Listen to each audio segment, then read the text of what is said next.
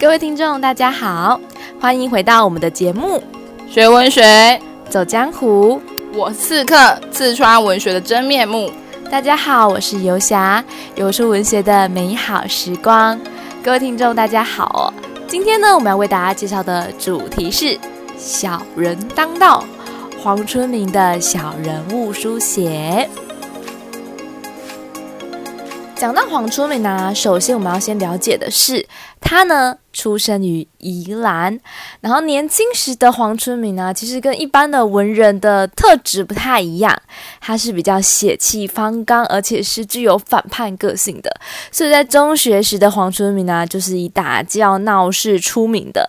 那个时候他就读罗东中学啊，然后呢还呃半夜带头啊去呃将那种挑挑衅他的男生打倒在地啊。那也曾经因为成绩不合格啊被。被公布在公布栏上啊，然后因为怕被女生看见，所以就撕毁公布栏，然后到最后就被退学，然后再转学到其他的学校去。总之的话呢，就是黄春明在大家大人的心中都是那种蛮头疼的人物。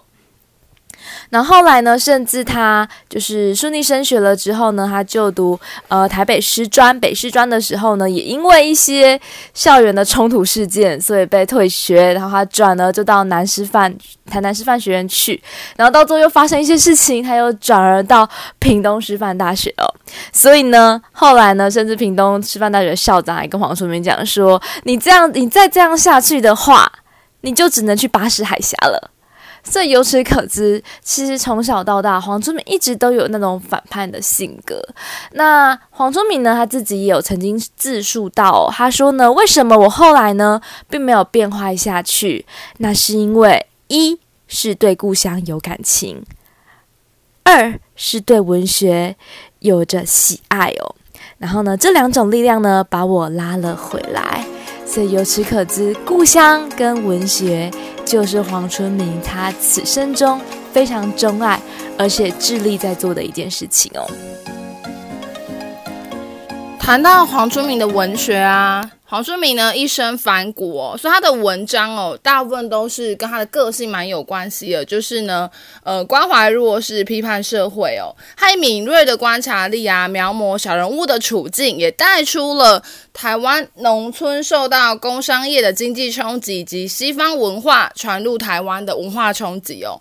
那其实黄春明老师呢，其实他创作非常的认真哦，所以有人说他几乎是宗教式的虔诚哦，他总是。是不眠不休的在写作，然后呢，甚至是不能一分钟停笔哦。包括他现在已经八十几岁了，他其实还在不断的创作中哦，所以是一个非常认真在创作上的人。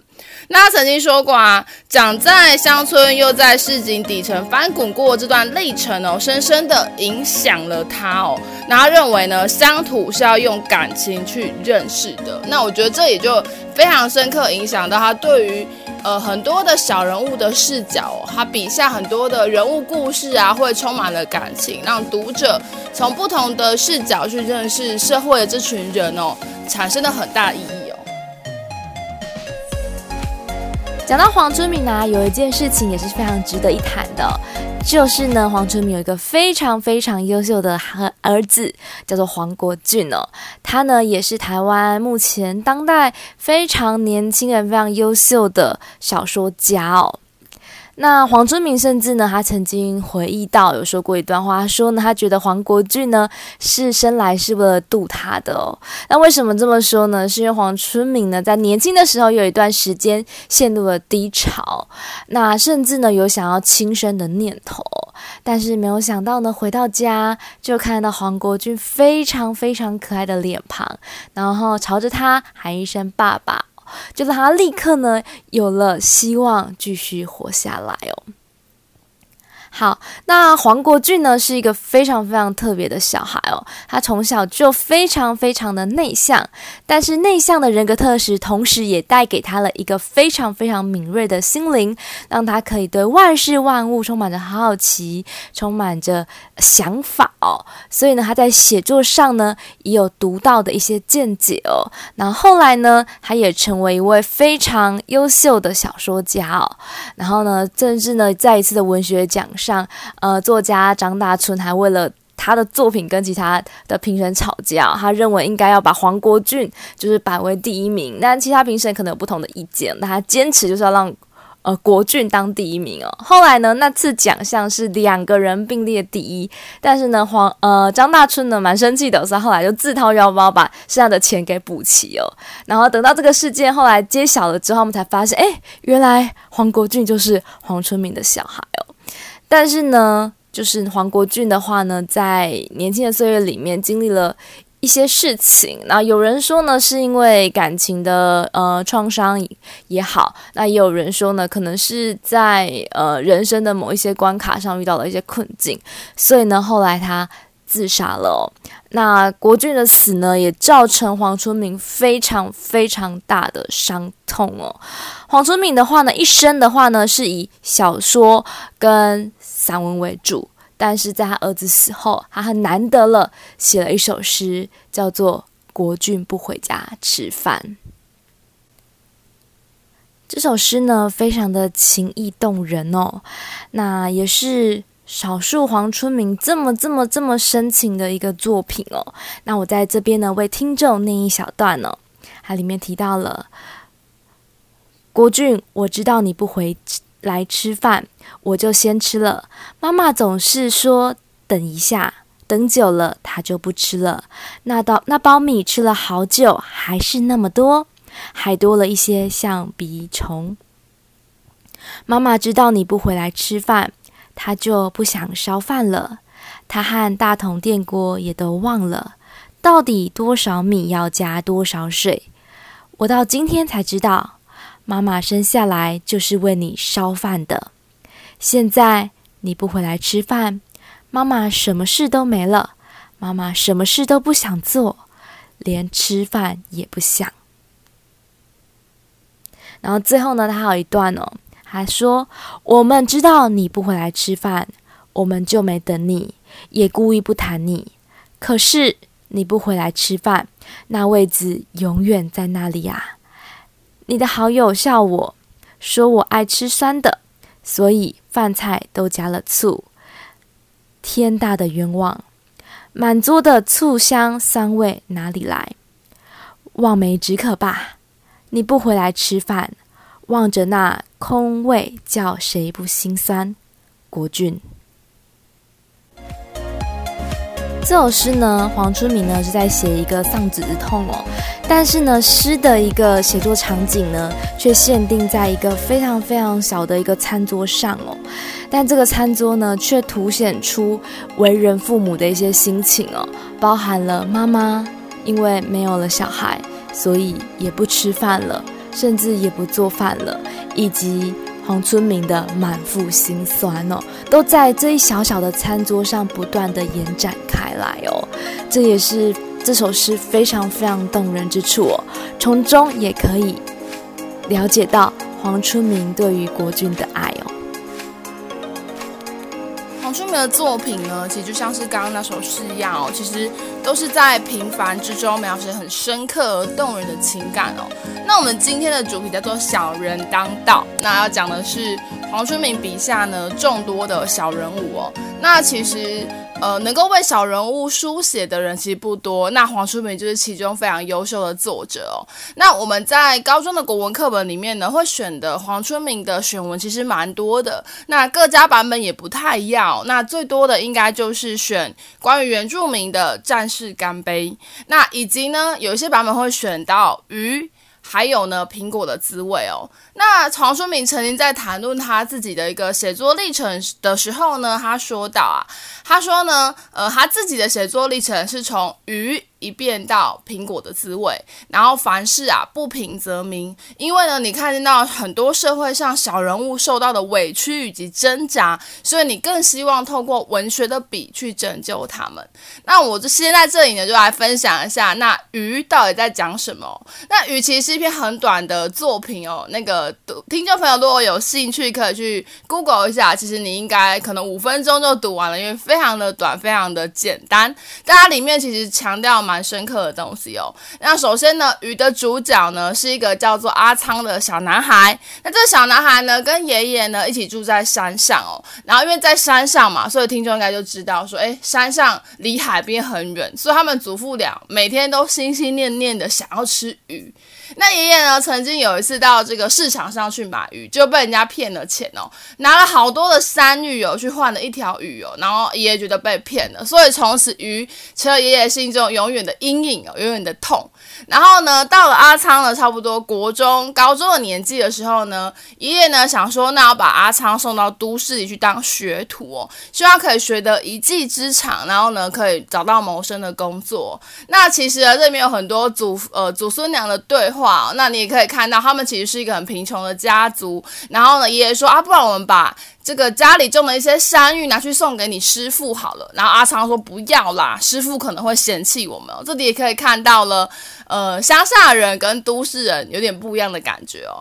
那总之呢，阿昌就跑去当学徒。那各位听众要知道哦，学徒其实薪水非常的少哦，而且呢，其实呢，过程也会非常的辛苦哦。那阿昌当了一年的学徒，他终于。攒了一些钱，他就记得哦，爷爷非常爱吃鱼，所以他就去买了鱼，然后呢，就带带着鱼，好提着塑胶袋带着鱼呢，然后骑着脚踏车要回到山上去找爷爷。然后一边心里想着，爷爷一定会夸奖他，觉得他已经变成一个大人了，他能够买了像鱼这么高贵的食物来回家哦。那一边想着，一边想着，然后等到他猛然回神，发现哎。诶脚踏车上挂着那个塑胶袋怎么不见了啊？鱼去哪里了？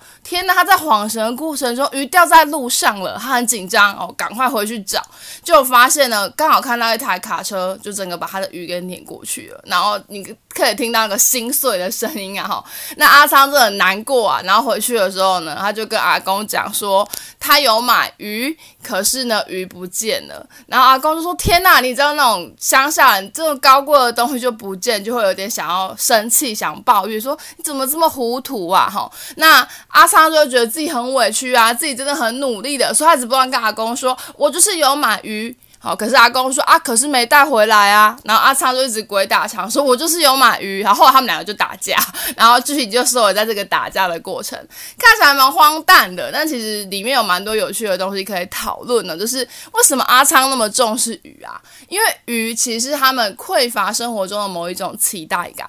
他花了好多的努力，好多的牺牲，希望借由这些牺牲去换得一次，可能他有机会尝到不同阶级的人可以尝。的生活，就后来幻灭了。那幻灭之后呢？他一直很希望爷爷至少肯定他，可是爷爷就很务实的人嘛，就是说啊，就没有看到东西啊。那阿昌就一直很希望爷爷可以承认，就算没看到，我还是做到了买鱼的这件事情哦。那这其实我们看到了一个很乡下人、很淳朴的，但是呢，在历经都市化历程中，他们所面对的挣扎以及那个物价哦，然后贫富不均的情况。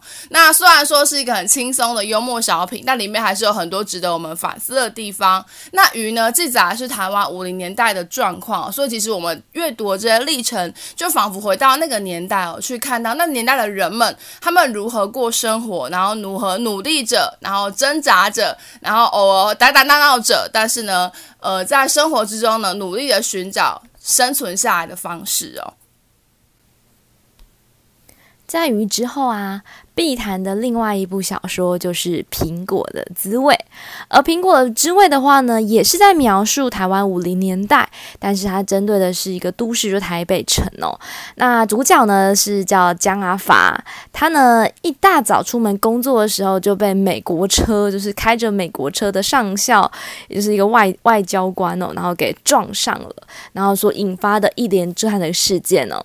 江阿发的话呢，他其实一家有七口，然后育有五子哦，离乡背井的来到台北哦，渴望呢，希望得到更好的工作机会，更好的生活，也希望能够给下一代更好的教育哦。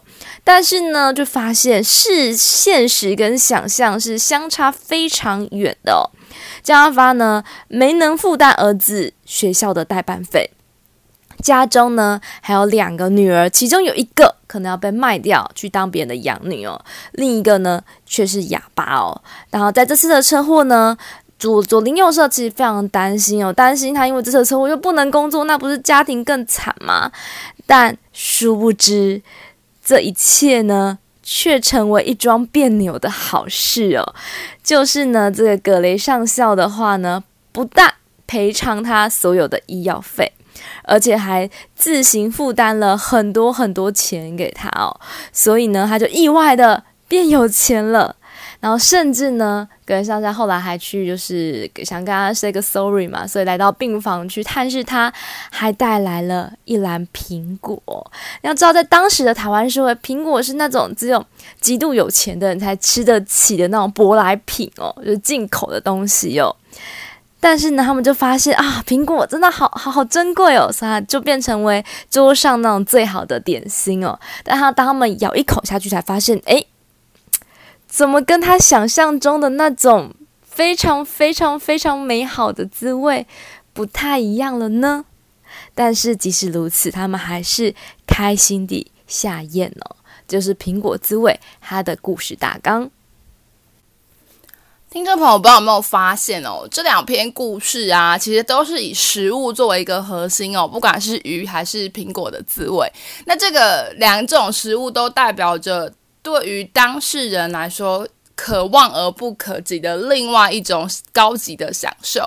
那其实，在苹果滋味里面非常有趣哦，他还谈到说，他们什么时候觉得那个苹果好吃呢？就是江阿发跟小孩说：“哎，这很贵哦，这多少钱？多少钱？”他们突然觉得好吃了哈。所以，其实呢，这两个食物啊，鱼跟呃苹果，他们都象征着一种阶级、一种贫富不均的状态哦。那为什么黄春明会说他的作品从鱼到苹果滋味有一个很大的改变呢？哦，刚刚听游侠讲，大家应该有发现吧？我们在鱼里面呢，大概就只有两个人物出场，就是阿仓跟阿公。哈、哦，但是在苹果滋味里面有非常多的角色哦，有江阿发，有美国人葛雷上校。有他的这个要被卖去，可能会被卖去当养女的这个长女阿朱哦，有他的弟弟阿吉，还有呢他的哑巴女儿哦，所以它里面其实谈到非常多的议题哦。第一个，比如说弟弟去读书，但是姐姐不能去读书，还有可能被卖掉，他可能谈到了性别的议题哦。第二个呢，葛雷上校说呢，他可能呢可以帮忙负担这个哑巴女儿的这个就医费用哦。那这里也谈到了。台湾人是没有办法去处理这个哑巴女，她只能把她养在家里，什么都不能做，所以也凸显到所谓的身心障碍的问题哦。所以其实黄春明在《苹果滋味》里面呢，其实触及到了非常多的问题，是我们可以去思考的。更有趣的是呢，我们在雨里面其实看到打打闹闹很直接的样子，可是在《苹果滋味》看起来是一个幽默的喜剧，但它其实是一种黑色幽默。加发其实撞断了腿，而且更。好笑，甚至我觉得有点小讽刺的是，江阿发还要非常感谢是葛雷上校来撞他哦，在这个医院探病的时候，他还要感谢葛雷，说幸好是你撞了我，今天如果是被台湾人撞到，我可能就只能躺在路边没有人顾了哈。那是你哈，所以这也看出我们当时对美国人的某一种崇敬之情，然后跟一种自卑之感哦。然后甚至呢，江阿发的这个同事还打开玩笑打趣说：“哎，你是不是故意去给人家撞啊？是不是想要骗医药费啊？”好，所以你看到看。到人情冷暖哦，其实，在黄春明的这个苹果滋味里面凸显得更加的鲜明哦。那这也是小人物真实的人生啊。那这种带有泪水的欢笑，其实更真实的凸显了我们生活的样态哦。这么一个小人物，哪怕撞断了腿，还是努力的想要在台北城生活下去，其实是很令人敬佩的一种精神哦。这也是黄春明想要凸显，让读者们看见的东西哦。透过刚才刺客讲的两篇小说的分析啊，由此我们就可以了解到黄春明的写作特色。他除了呢是记载我们的乡土以及对故乡有一种怀念之情之外，他还描写了台湾社会的变迁以及城乡小人物的生活情况哦，并且在其中还包容了。关怀社弱势族群以及维护人性尊严的一些故事主题。那今天呢，我们介绍了两篇故事，里面写到了性别议题，里面也写到了阶级的问题。那接下来下一次我们要为读者所介绍到的，又是新的一个议题，就是包含了原住民的议题以及工作的议题。那就让我们期待下一回的小人当道，小人物的心声。那我们今天的节目就到此为止喽。学文学，走江湖，我们下次见，拜拜。